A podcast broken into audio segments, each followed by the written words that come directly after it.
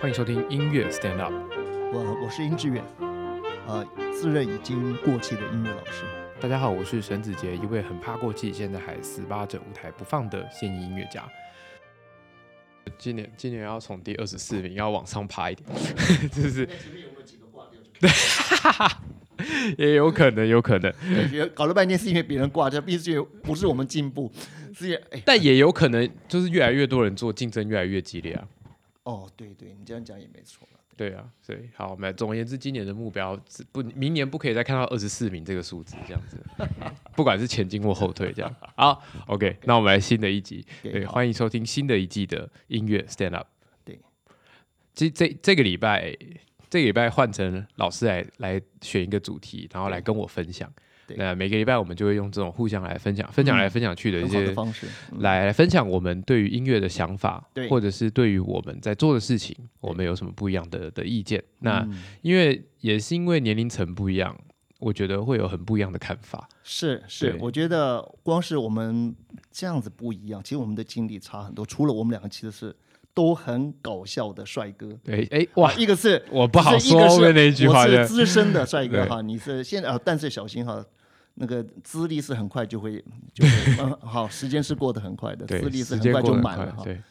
啊，今天上个礼拜我觉得超有收获的，就你讲到从 Barber 的一个弦乐四重奏的一个很有名的音乐，对，呃，叫一个慢板，一个本来是一个很伤感的旋律，对啊，好，那结果哎，有人竟然电音趴一个，你说什么？全世界百大 DJ 对不对？然后把它拿来用，对。然后一开始还只还是用古典的方式了，对啊，他至少他有结，他至少没有从头到尾都都换。结果后来就是越来越电音，就是越来越电音，但用一样的旋律。然后那几千，我看那个现场上万人，哇塞，每一个人都刚开始还有一点好像领受的圣餐，然后手举起来听的那个古典的旋律。对，可是渐渐的那个电音开始摇摆起来，就开始摇摆起来。对，那你说你放这个是因为想要？让大家知道，说其实我们听到了很多，甚至连电音趴里面的对啊，都可能从古典音乐截取出来。没错。那所以你想做的古典音乐的推广呢，你很重视，就你会去发现很多这样的，这等于是一个小小的秘境，就让大家知道说，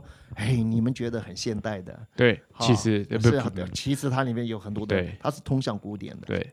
好，我觉得我收获很大哈，我收获很大。那这个礼拜就让我来发挥就对了。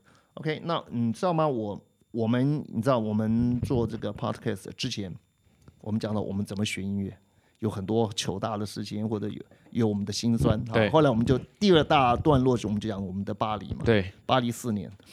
那现在其实我们要回到真正我们做 podcast 的初衷，就是我们的主题其实就是推广音乐。对，没错。对。那我们俩的方式不尽相同。那我事实上从我四十三岁啊到现在，我现在刚好六十岁，这十七年我一直在。推广古典音乐。那以前我是小提琴老师，也也带那个学校的音乐班的乐团。但是我在我呃，就十六年前，我正式的哈，我觉得我回到台湾是十七年前。但是我我事实上我真的被到这个社区大学去教古典音乐欣赏，嗯，是隔了一年之后的事情。嗯嗯。那事实上呃，我有很大的热情，可是我面对的一群学生里面有。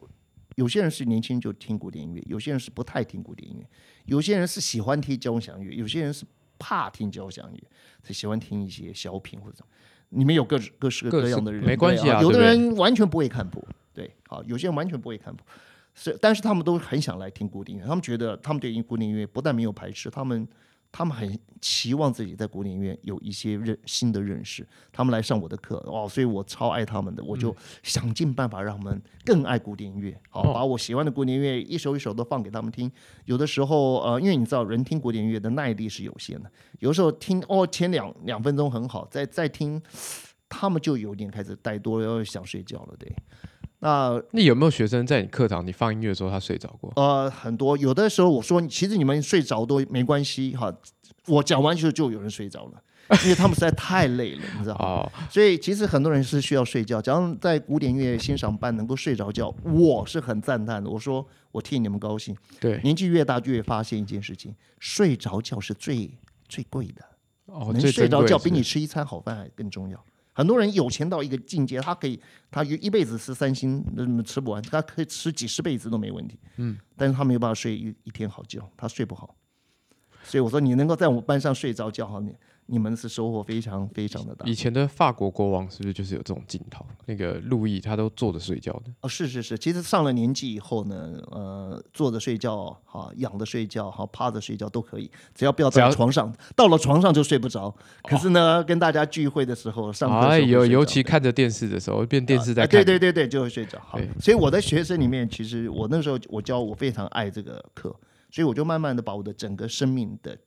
的精力都集中在怎么去带这些社大的学生去听古典音乐。嗯，那我以前我分享过了哈，就是说听古典音乐，我们在教古典音乐的时候，我以前教我的小孩或者我的学生，对我就会一边唱一边跳啊，然后就是希望他们能够进入到那个演奏的那个情境里面。对，呃，除了这个基础的练习之外，要要拉曲子，我就希望他们有感情嘛，所以我们就给他很多的想象，讲甚至讲故事。反正我就是一个很爱讲故事的。其实我。在我教学的经验当中，讲故事是非常有用的。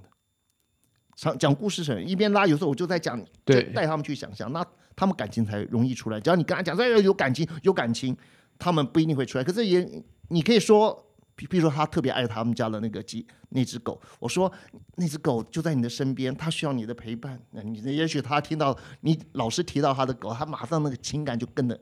变得比刚才是不是要成为一个好的老师？他必须要很会讲故事。因为我记得我在法国上课的时候，我记得吹吹老师都会打断我，然后打断我第一句话就是“唐公”。就唐宫的 history，就是我跟你讲一个故事，哦对对对，然后他就开始讲他以前的故事，哦对对对对对，他有可能是要让你暂时性的抽离这个这个状态，然后再回来，或者是他要填满你一个东西，就是他要给你更有情感的东西，那他要讲故事，对，所以他我记得我们老师经常就会跟说，哎，我跟你讲一个故事，OK 很好，那你就已经对应我嘛，所以你的老师其实有时候觉得不对劲，他打断你，其实他要讲故事，为什么？他当然不是因为他希望你听他讲故事，而是他觉得他需要一种。他要给你一个东西的时候，他很多时候他不能够用那个音乐的术语告诉你，嗯，他要给你的是一种体验，所以他把他的故事讲出来。好，你看我教学生的时候，我常常讲故事，好，那有很多美妙的经验，就是讲故事，讲故事。那有时候讲不讲了以后没感觉，我换一个故事来讲，嗯，反正总是讲讲讲，总有一些时候你就打动了那个小孩的心，对不对？OK，好，这是一个。那等我到了巴黎的时候，我的老师也告诉我们，就是说我们需要故事，因为团员他们他们对这个曲的想象。都有点不同。那我作为一个指挥，除了技术的东西以外，更重要的是他们能不能跟着我一起往我要的音乐的方向走？那他们要认同我。有的时候讲做不到的时候，你其实故事是一个很很好的方式，让团员能够。所以所以说啊，在带乐团的时候，好，这时候不是教学生哦，嗯，是带乐团，故事也很重要。对，好，那我讲一个很棒的，我就讲一个很棒的故事。这个故事里面也有故事。就是我认识一个，我有一个学弟，他在国家交响乐团拉小提琴。嗯，他说有一次呢，一个很有名的指挥是一个华人，哈，这个华人呢是那个时候在他们国家音乐厅带乐团，那么他们演奏一个曲子，就怎怎么样演奏都感觉都不对劲，啊，怎么练怎么练就是怪怪的，不不好。后来那个指指挥干脆不指了，就就停下来就跟他讲，因为这个指挥过去的生命经验有一些很坎坷，有一些很丰富的东西，嗯。他就非常有感而发的讲到他生命中的过去许许多多的一些事情。其实听团员听这些故事，不知不不觉都已经很进入到他的世界，有有跟他感同身受了。对，突然间他拍拍一拍那指挥棒，敲一敲，说：“哎，我们可以开始演奏。”嗯，马上整个感觉都是对的。所以不是技术的问题，是你心里面有没有那个东西。所以指挥要帮助大家进入到那个状态，什么东西最好？还是故事最好，嗯，对不对？好，故事最重要。好，我们看嘛，西方教会其实基本上到了教会里面就在讲故事，对，呃，所有的话，所有的这个这个雕塑，然后唱的歌词，你们都是故事啊，嗯，对不对？我们讲到耶稣降生的那天多美，天使来的时候，他第一个讲的人不是跟那个国王讲，是告诉那些牧羊人说，为你们生了一个新生的，而是为你们生的一个将来的王，哇，多美啊！你看一看，满天的星斗，天使出现了，却是跟那一群牧羊人说：“你看，故事才会感动人。”嗯，好，所以后来我就知道说，哎，连我的法国的这个在法国的指挥老师都叫我们讲故事。那我等到我来到台湾的，回到台湾的时候，我已经四十三岁。然后我我在讲音乐的时候，我其实也都在讲故事，但是我讲的故事基本上是没有系统的。比如我带他们听这个呃，比如说肖邦的这个送葬曲，嗯。啊，我就会讲一些我我亲眼、亲身经历过的一些悲伤的事情，好，一个丧礼上，你怀念你的亲人，然后又回到现实，然后你看到一个生命离开你了哈。我会讲一些这样，可是这是没有系统的。嗯，教了三年四年以后，我突然发现一件事情，讲我编一个故事，这就很有系统哦。我就编一个故事，这个故事中每一个情节、每一个转折都是一首曲子，懂不懂？嗯懂不懂？譬如说苏轼的故事，譬如说苏轼他在还在当一个太守的时候，突然之间他被逮捕了，他要被送送到这个当时的京城，我们叫啊、叫开封哈、当时叫汴京。路上他想要自杀，你能不能想象那个都有心中有多恐惧？他到了扬子江，他就想要投江，他想自杀算了，不然他会连累很多人。那那个心情，假如我今天讲的是这个故事，我就会用某一首曲子，哦 OK，对不对？好，那你说用什么曲子？那要上我的课才会知道。而 请现现在打电话预约之类的。好，那我就要讲，就是说讲故事，就这三个字很重要，好吧？我教学生，我带乐团，到最后我连带大家听音乐，我发现都需要讲故事。嗯有了故事，什么尽在不言之中呢？曲子一放，你就有感觉了，嗯懂吗？好，那这就是我的一个基本的方法了，我就称它为情境教学嘛，嗯情境教学。好，那呃，这是我的经过了呃这十五六年以后，我觉得很清楚。然后我也为这个东西编了很多的教材。嗯啊，有些曲子是爱情故事，我就用了大量的肖邦的音乐。嗯好，有的是革命的故事，我就用贝多芬跟 Brahms 还有舒伯特的音乐。嗯，有些是一种呃是心中疗愈的，追求那种超脱的音乐，我就用大量的莫扎特的音乐。嗯对我，我就编了很多故事哈。那很多人都说，老师这个故事是谁编的？我说我编的。哈，老师，我怎么那么棒？啊，这完全听不出来是老师编的，以为是什么小说家写的。反正我很爱编故事。嗯好，我现在要开始讲一个主题。OK，好，那现在大家，我想听到我讲这个话的人，应该很多人就会觉得，嗯，好像很合理，对不对？对，讲故事今天要来听故事了对，要听故事。我们来听故事吧因。为你你知道吗？我也是一个有时候突然之间老先生喜欢讲道理，我的学生很好的学生会偷偷告诉我说：“老师不用讲道理，讲故事就好。”嗯，故事里面就有道理。嗯诶，我觉得很有很有很有道理 对不对？对，很有道理。那我现在讲一个故事哈，我就我用这个故事来引申出来，就是说为什么我要做这种情境教学。好，很多人说老师，哇，听你哦，每次我带他们听这个贝多芬的啊、第三号交响曲的这个这个呃送葬的部分，那我就编了故事，然后每当那个音乐在转折的时候，我就开始讲事情发展到哪里去了。很多人说老师，贝多芬有这样写吗？嗯，我说没有。他说那老师，他就觉得那老师你这都杜撰的，对不对？对，没没错这，个东西会很恐恐怖。老师，这是你自己的感觉，你自己的想法，对，这是你杜撰的。那这样虽然我们听了觉得好像有感觉，可是这好像也不太好吧？老师，这个这贝多芬没有这样写，可是你这样说，嗯是不是不太好？对。那我今天要讲这个故事，就是我要来解答这个问题，就是说，当我为了让大家听，把这个故事音乐听进去，因为音乐有太多，一个交响曲一个乐章里面就有五六个转折。我就是 A B A C A B A 一个一个回旋对曲形式，它其实就有六七个转折嘛。你看 A B A C A B A，然后再来一个 coda，那就七个转折。好，有那么多转折，我们需要一些情节。那那你看，老师为了要让大家听音听进这个音乐，却杜撰了一个故事，好吗？嗯，一定有人会这样问。那我现在就讲一部很棒的电影。好，那这部电影我看了以后非常非常感动。那感动到什么地步呢？就是说，我觉得原来我做的事情也有很多人都在做跟我一样的事情，只是他们做得更好而已。嗯，好，那这部电影叫做上次我有跟你提过，叫《戴珍珠耳环的少女》。那幅画，呃，这是戴珍珠耳环的少女，是一幅画，对，是一幅画，也是一部小说，也是一部小也说，是一部电影。也是一部电影，也是一张信用卡的封面。啊，no no no，这你乱编的，啊没有，真的有四个这个真的吗？信用卡也有。哦，信用卡封面真的有这好，对啊对啊，就是各种，因为他前前一阵子好像有，啊，这有来台湾展过吧，某一个东西，然后就做成各种多媒体啊，他们还用三 D 技术，让那个让那个女生，让那个珍珠耳环的少女转过来对着你笑，这样子。啊，好棒哦，好棒，对对对，现在这种三 D 技术超恐怖，他搞不好还会回过头来说：“喂，你干嘛？看什么？？OK 不要偷我的珍珠耳环之类的 OK，你你不要打断我 美美美好的叙事哈，我要叙接下来是很美好的叙事。好好，好，一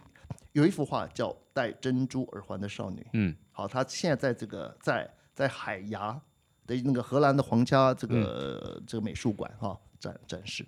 那这是大概一六六五年，我今天稍微查了一下，一六六五年。你知道我是一个很对绘画很很很愚钝的人，哈。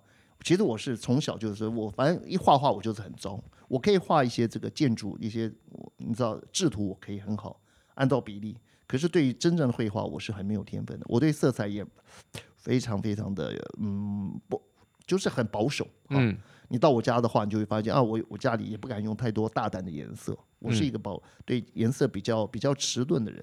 可是我看完这部电影，我就觉得哇天哪！这不是一部电影哦，可是这部电影结结束的时候，最后会有几分钟的时间哦，他就是在演这幅画怎么会变成这幅画？这个是这个女孩子跟这个画家的关系，这个女孩子为什么会戴上珍珠耳环？这个女孩子为什么会回眸？为什么她的嘴唇这么的这么的含有一种青春的爱的，然后就是一种闪耀的一种一种一种欢愉的爱情的能量？她。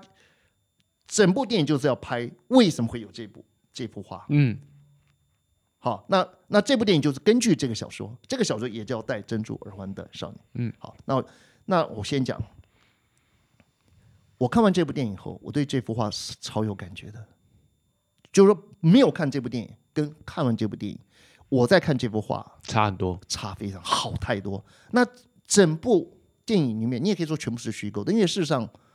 我们看到这幅画，我们甚至这幅画这个模特儿是谁，我们都不知道。嗯，好，但是问题是说这幅画让欣赏的会很感动，这是一个事实。所以这幅画，这这个他的呃画家，听说就是荷兰的非常重、非常重要的三个画家，最重要的三个画家之一嘛。一个是林布兰，一个是梵谷，嗯，另外一个就是他维梅尔，哦杨维梅尔。好，那这个杨维梅尔他画了几幅画，呃，人物画也都很有名，但是他的画作很少。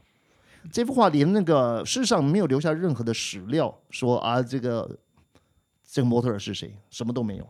好，我们就回到为什么会有这部电影？嗯，为什么这部电影看完以后那么有感觉？对，然后我对这幅画有感觉，因为有一个英国的女作家，女作家她看了这部这幅画，她看了以后非常感动，嗯，最后她就心中就构思了一个小说，一个故事，这个小说就是这个画家为什么会画这个少女？嗯这个是画少女是从一个什么样的家庭呢？就他们家穷，所以少女必须出来打工，嗯当女仆。嗯这个女孩子的爸爸生病，这个爸爸以前是画，这个帮瓷砖做一些画，那是很简单的画，但至少也是会 画画的用用画，对，对，也会用画笔的画笔用画笔的人，对。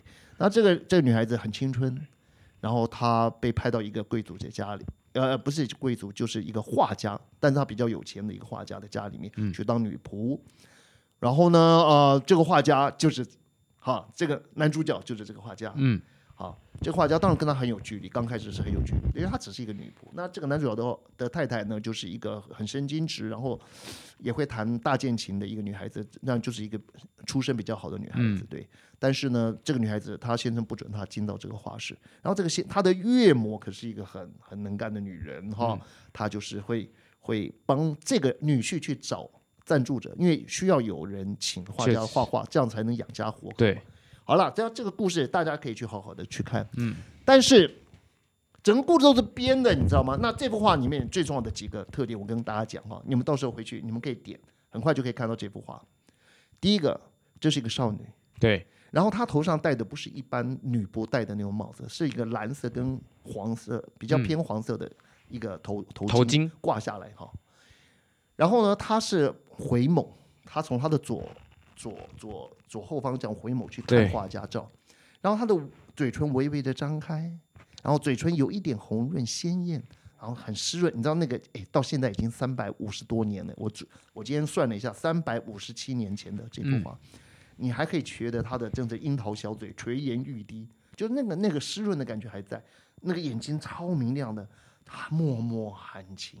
嗯，然后呢，最重要的是他的左耳戴了一个耳环，对，两颗。那那个耳环是珍珠珍珠耳环，很大颗。那以这个女孩子的身世，因为她不是一个贵族，她其实是戴不起这么大的珍珠的。对，所以这个耳环，可是这个耳环隐隐约约的出现，因为整个背景都是纯黑色的，对，所以这个耳环就就就是那么的奇妙，让整个那个时间感哈，就是你看了以后就觉得好像好像你也进到那个那个时空里面去，就是那个。哎，你仔细看那个耳环，并不是是画的一个圆咚咚的，没有没有，它它有阴影，它对对对，好，所以感觉起来蛮大颗的。对，比如说他他是往左后方看，他微微张开他的嘴唇，眼睛默默含情，哦，是一个消瘦的，下巴不是很长的一个女，其实蛮美丽的一个女孩子。她的头巾，她的服饰，尤其她的服饰看得出来她不是一个贵族，嗯，然后她戴了一个这么大的银色的耳环，好，那。你知道整个故事就让你知道为什么他的嘴唇是微微张开的，为什么他嘴唇是带着一点，呃，带着一点光泽的？你知道这个这个故事这个完全是这个女女作家编的，也是她编的耶，绝对不是真的嘛。就是那画家要画出那个感觉，叫他把嘴嘴巴微微张开一点的时候。教他把嘴唇弄湿一点，你知道这女孩好好羞害羞，你知道？你要把嘴唇弄湿，当然要用自己的口水，对不对？嗯。所以他就把自己的嘴唇往里面稍微伸往里面好收缩，就是把嘴唇往这个舌头的地方靠，然后去稍微把它弄湿一点。然后这个时候嘴唇在等他停下来的时候，微微这个嘴唇微微张开的时候，这个男主角说：“再舔一下，就是还不够，那个湿润度还不够。”你知道这个这个有多挑逗，你知道吗？会会吗？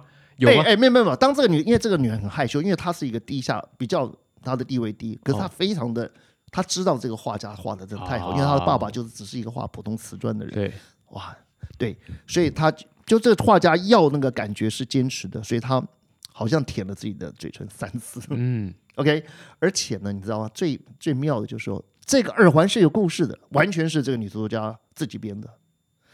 他这个耳环其实其实是他太太的，是是画家太太的。对，画你说的很神经质的那个画家画家的太太。啊，就是那个他太太，就是他太太。对，那他觉得这个耳朵需要那个耳环，可是他没有耳洞，所以这个穿耳洞这件事是男主角帮他做的。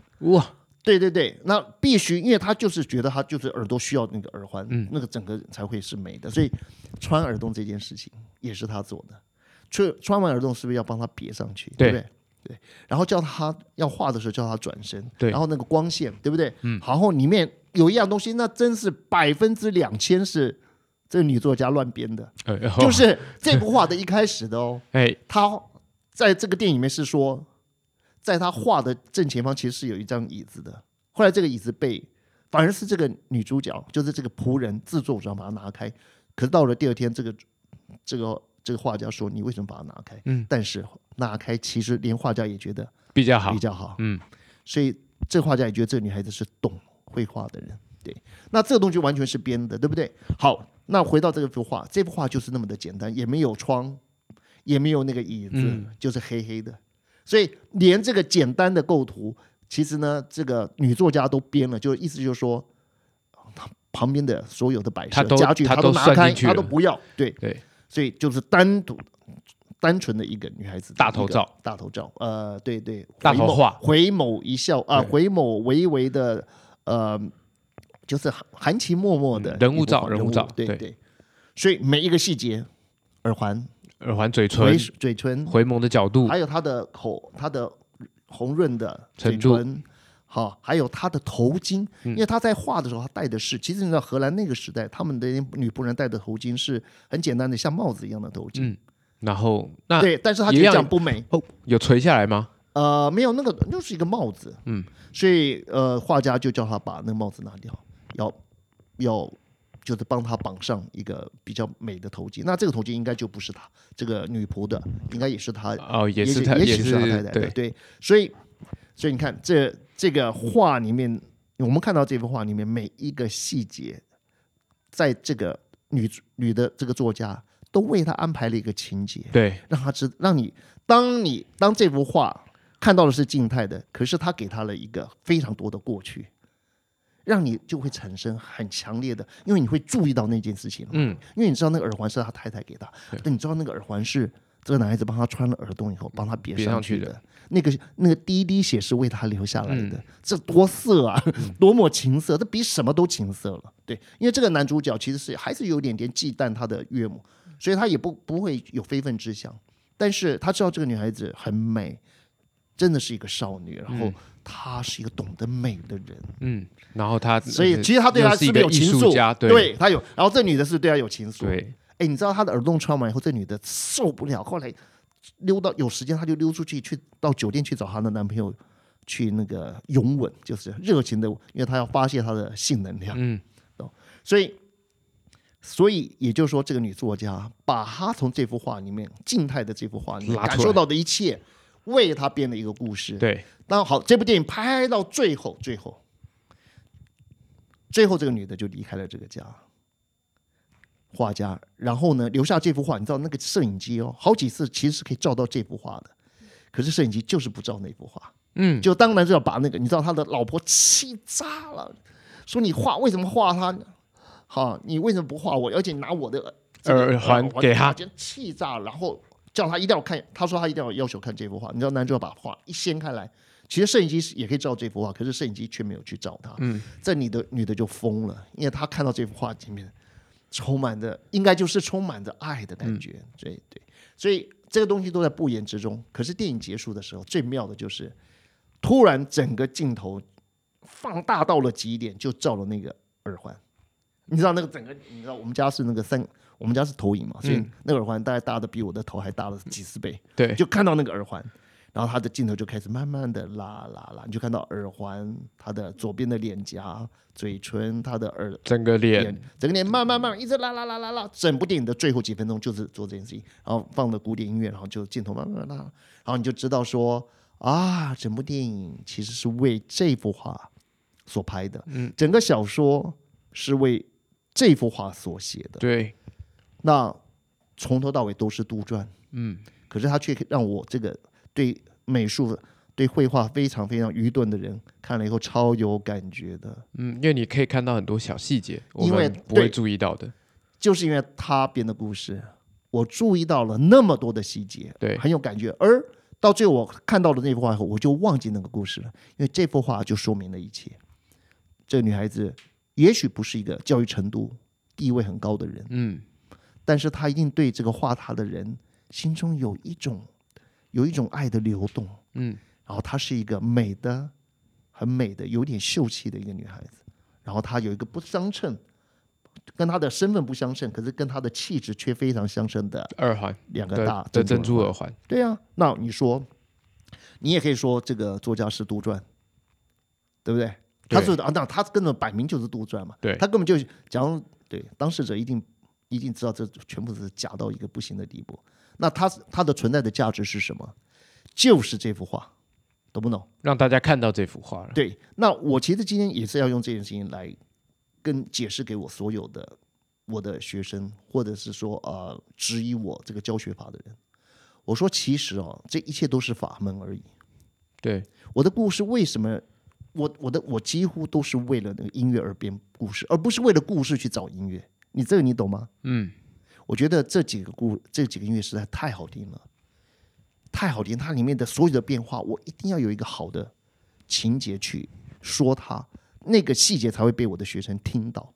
所以我就编故事。可是，一开始我是为一首曲子编一个小小的情节。嗯，后来我发现，为了让大家能够更能够进入到一个很大的情境的一个转动，一个故事的一个一个一个大的架构里，所以呢，我就呃会把十几首、二十首的曲子编在同一个故事线里面，啊。对，所以大家哇，我这比如说我就觉得个宏大的世界观。对，然后一个 CD 大家一拿到，哦，这个故事就开始说了。第一首曲子就在说男女主人的心情，第二首曲子说这个女主人的家境，第三首曲子说出这女中这女孩子碰到了爱情的失落，嗯，第三第四首就描写的是他呢，去开始寻访那个有智慧的人该怎么办。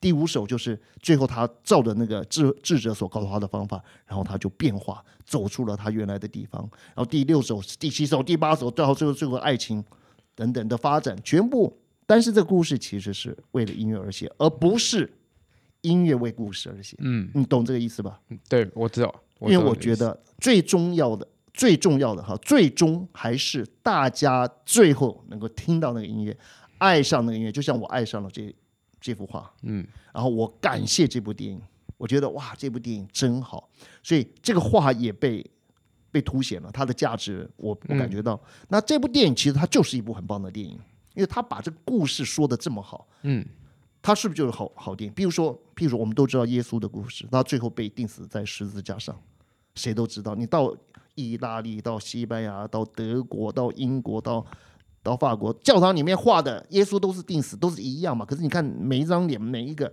都不一样，有的是特别消瘦的身形，有的是俊美的，对，都不一样。可是大家都想办法让我们对这个故事的情节，这对耶稣被钉死这件事情，能够更深的去感觉到这里面的牺牲，他的爱。所以艺术家就在做这件事情嘛，他把大家都知道的事情想办法让大家的感觉更强烈。这就是艺术。艺术不是说啊让你知道一些新的事物，而是让你一些你自己该感觉而没感觉到的那个深度，他给你那个深度。就是你都知道了，可是你不一定有那个深度啊。对对？我看到这幅画，可是我就白痴白痴的看。可是有这部电影后，我看了就很有感觉。那我们知道一个音乐，然后有我们透过一个好的故事，那我就像是那个女作家一样，我用我的故事让大家能够注意到这个伟大的音乐的里面的所有的细节。所以我觉得我做的事情有一点点像这个嗯，作家，也有点像这个拍电影的人一样。确实是对。老师，你的这是这是你的你对于音乐的你个人的诠，我算是我觉得这算是每一个人不同的诠释的方式，这就是你的诠释的方式而且这是我的透过音乐的的对对方法，而且这是我的我的方法，其实就是这个女作家跟这个导演的方法，对。就是说我去编这个故事，让大家进入到这个真正这个作品里面的细节。那等你进入到这个细节后，你就可以把这个这个我编的故事丢掉了，对，是不是这样子？确实是这样。但是就是很多人可能要先进到这个这个细节来才可以啊，要先听到这些细节啊，对啊。对于对于你啊，对于老师来说，你就是编故事；对于我来说，就是不同的演出的方式。对对对，在我们在做的事情，其实也是是一样的的事情，对。只是我可能我个人会，因为我就是那种老师在前面上课啊，然后我在老师会讲他的故事，是我脑海里我会有自己有自己的故事。我自己会有另外一份故事的人，这样子。所以好，那应该这样讲哈，就是说，那你就是不是单纯的一个欣赏者、领略者的人，你也是一个发表者。对我觉得在脑里勾勒自己的故事，你会有自己的故事，我也是一样。我常常听到别人讲的故事实在是太无趣了，我就已经开始在想我自己的故事。对我就想说，嗯，这个嗯，要是我，我可能会我会怎么走，我会怎么想？对对对对对，我最我觉得也这这讲故事的方式，我觉得是非常适合大家一开始入门，然后来来欣赏啊，因为我觉得你很多时候，嗯，你如果并不是对于这首曲子特别的了解，你不会知道接下来呃。他他做了什么？而且其实其实其实作曲家在做很多事情的时候，他都会有事前先给你一些暗示。没有错。那我们老师你在做的事情就是把这个暗示其实就是把它把它把它文字化，把它情节化，对，把它情节化了嘛。对，那很多很多时候，如果你自己听得懂这些暗示，你在这个时候你就哦，哎哎哦，他埋了一个东西在这里，是是是，对，然后之后他会发展成不同的故事，这样子，我觉得也是很有趣。但是这些都必须要等到你真的，你对于曲子有一定的了解，你对音乐有一定的了解，那那当然这就是我们要做的，对对呀，对，如果你你如果觉得老听老师在那边杜撰这些故事的话，不妨你试试看说你自己的故事，然后来看看大家，就搞不好我觉得也是一个很好的经验。大家对呀，来就大家都来，大家都来编自。己的故事，但是我觉得很重要一件事情就是说，你要想你自己还是要被感动。就是说，其实编故事这件事情，它这是虽然是一种能力，可是更重要的是说，你有没有真正的感觉？好，我举一个例子，你现在是一个孩女儿的爸爸，你的小孩一岁八个月，对不对？我我养了两个小孩，他们我常常讲故事让他们吃饭，因为我小孩子胃口不是很好，嗯他们两个就瘦瘦长长的。对，那我有时候花菜一点鱼一点饭，然后我就把它放在汤匙里，我就跟九九讲啊，我的女儿讲说，这是一艘船，载了好多好多人哦，然后呢，这个船上呢放了一棵好新鲜的树哦，要带到另外一个星球、另外一个大新大陆去。嗯，然后这上面有好多好好的食物，可是呢，这个船不小心看到远远的一个岛，上面有一个这么大的山洞，他们想进去休息一下。然后就塞进去。我女儿呢，就是啊，就把嘴巴张开，她说她就是那个山洞，我就 进去，我就说，哎，怎么好黑？然后这时候他就一口就把它吃下去，然后就开始叫，我说啊，我们我们掉到一个洞里啦，然后我就就那边学，就学那个那个船里面的叫，然后他就好高兴，一直吃，一直吃，一直吃，然后当他吃出那个鱼和肉跟呃鱼跟饭还有那个青菜的味道的时候，我就不太需要讲第二个故事，他就已经想要吃第二口。哦，因为故事只是让他，因为那个时候他还没尝到食食物的滋味之前呢，他不知道其实他其实是有胃口的，所以我要再多一点，对我就跟他讲故事啊，我说这海盗船啊，怎么怎么样，然后他就是碰到一个金鱼，可他们不知道那是金鱼，因为那个金鱼的嘴巴张的好大，好像是一个小岛的山洞，他们就把船开进去，我告诉我两个女儿都会把嘴巴张的好大。好大，然后当他们吃的时候，我就说啊。怎么掉到洞里了？然后我就一直学一直他们两个爽死了。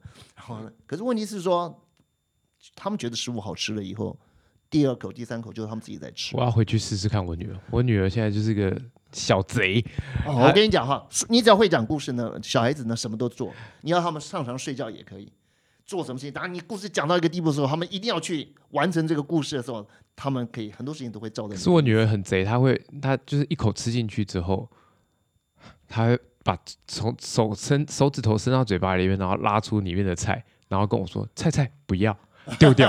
哎呀，对对对，我跟你讲，你小心，你的女儿将来搞不好比你聪明，以后她编故事把你唬得一愣一愣”的。对啊，我跟你讲，只要一个会编故事的小孩哈，这个爸爸钱全部都掏出来，以后他要做什么事情，你都只好答应。为什么？他会讲故事，讲到你呢完全认同他，讲到我纵横。对对对，就讲到，其实我也是会讲故事啊。我当初我妈妈本来不会支持我学音乐啊，嗯我就讲了一些故事啊，就讲人生很没有意义，很多人就是呃活的都没有意义。我妈觉得怎么会这样子啊？阿弟你怎么那么惨？我说因为我没有音乐。我就有这种感觉，我我妈想想这个这不让我学音乐的话，我都有点觉得活得没意思。你就是要讲故事，讲故事，然后最后的故事有一个缺口，需要你那个要被你说服的人来满足。